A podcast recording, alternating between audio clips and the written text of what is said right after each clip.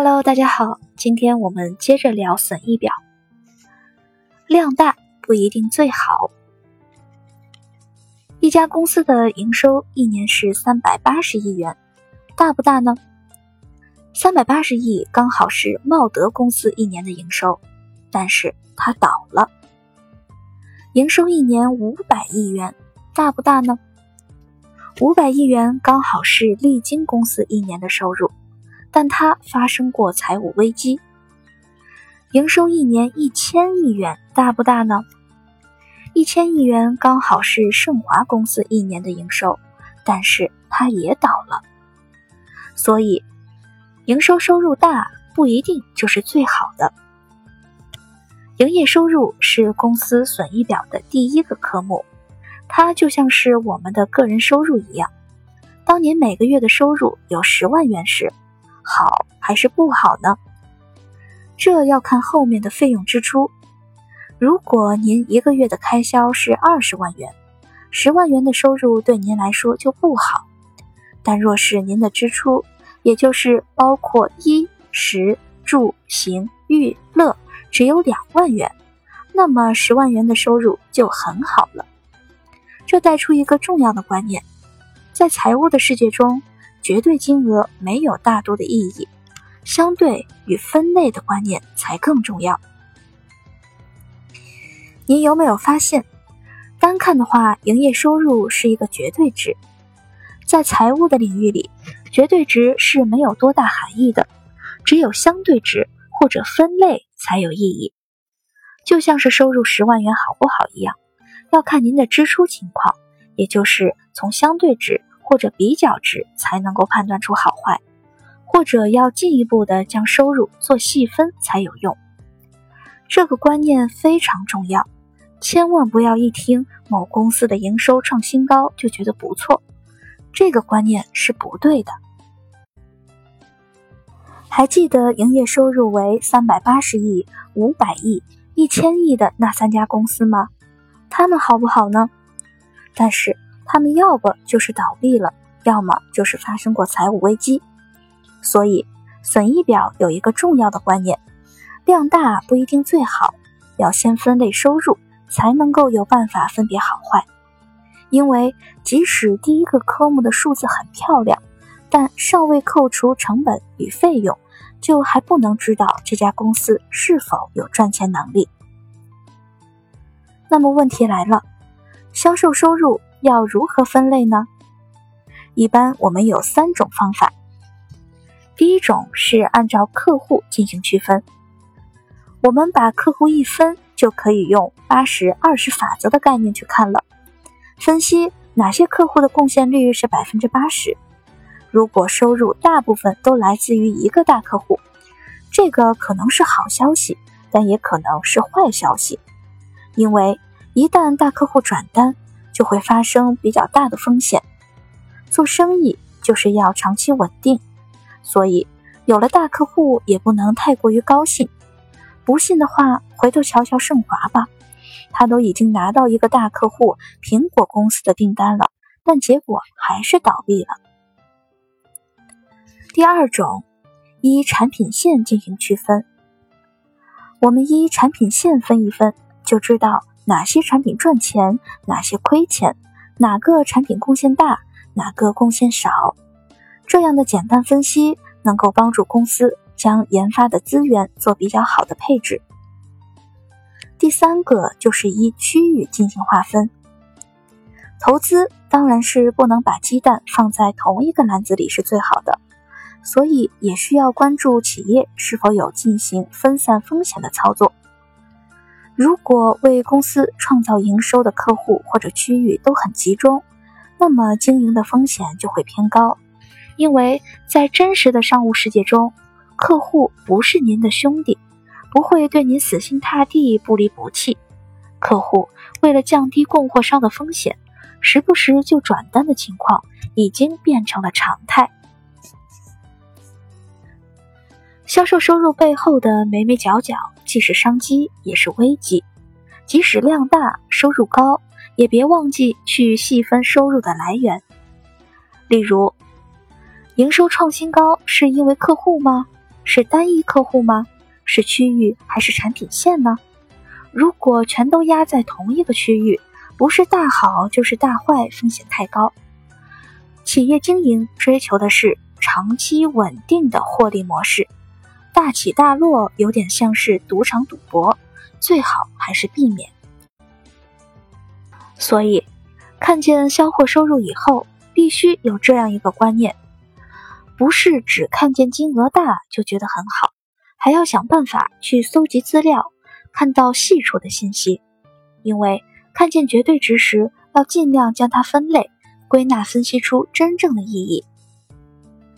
企业经营必须是将本求利，要做到百年企业的思维，永续经营才有价值。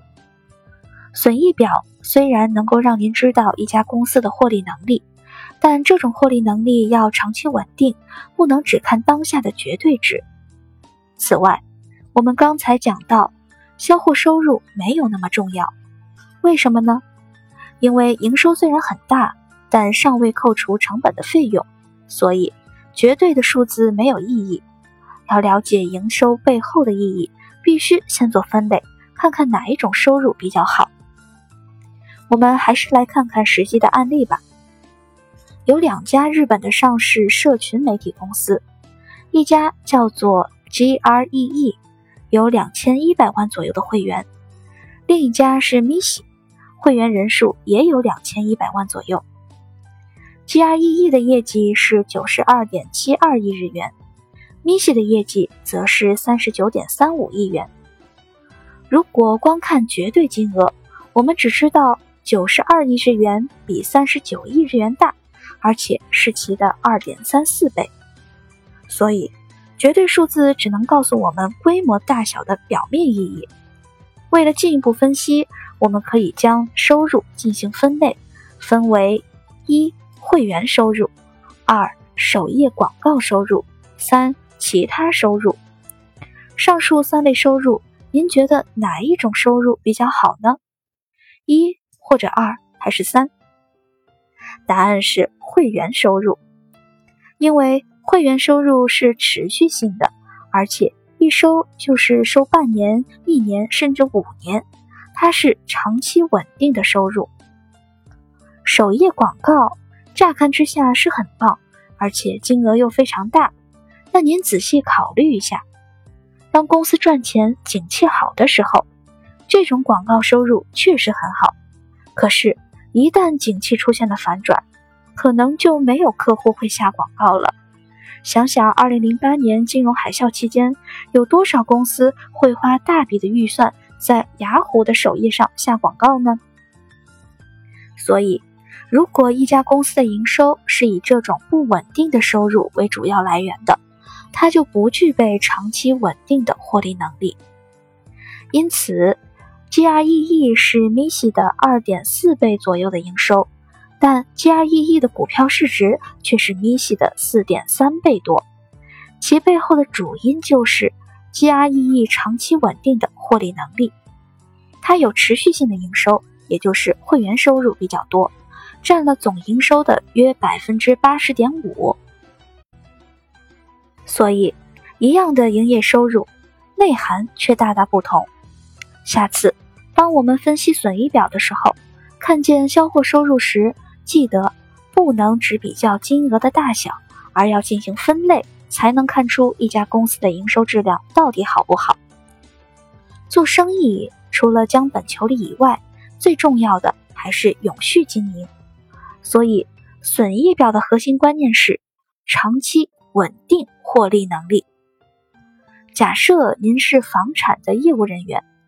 如果您这个月的业绩特别好，是因为租出了一百间房子，或是卖了一百间房子，两者相比，您觉得哪一种营收的质量会比较好呢？是卖房子的收入好，还是租房子的收入好呢？答案应该是租出去比较好，对吧？因为租出去的一百间房子，只要别对房客毛手毛脚，下个月。会有九十多间持续租下去，这叫做长期稳定的获利能力。台湾人喜欢当包租公，就是因为具有这个特性。另一方面，卖了一百间房子，绝对金额很大，但是这个月能卖出一百间，下个月呢？两个月之后呢？也有可能连续三年再也卖不出一间房子了。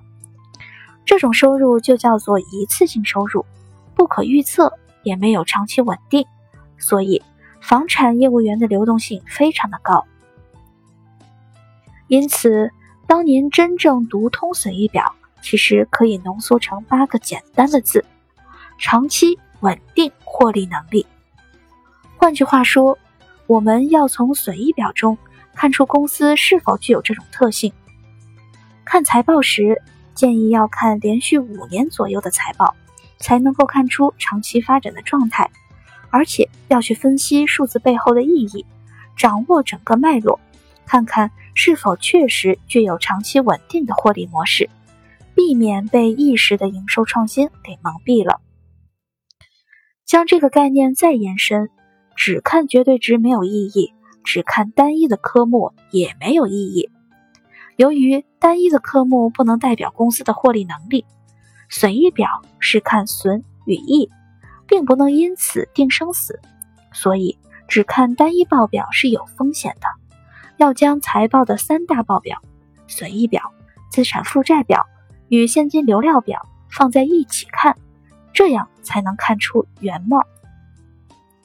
还记得您在本书第一章节时选的是张小月还是苏立文吗？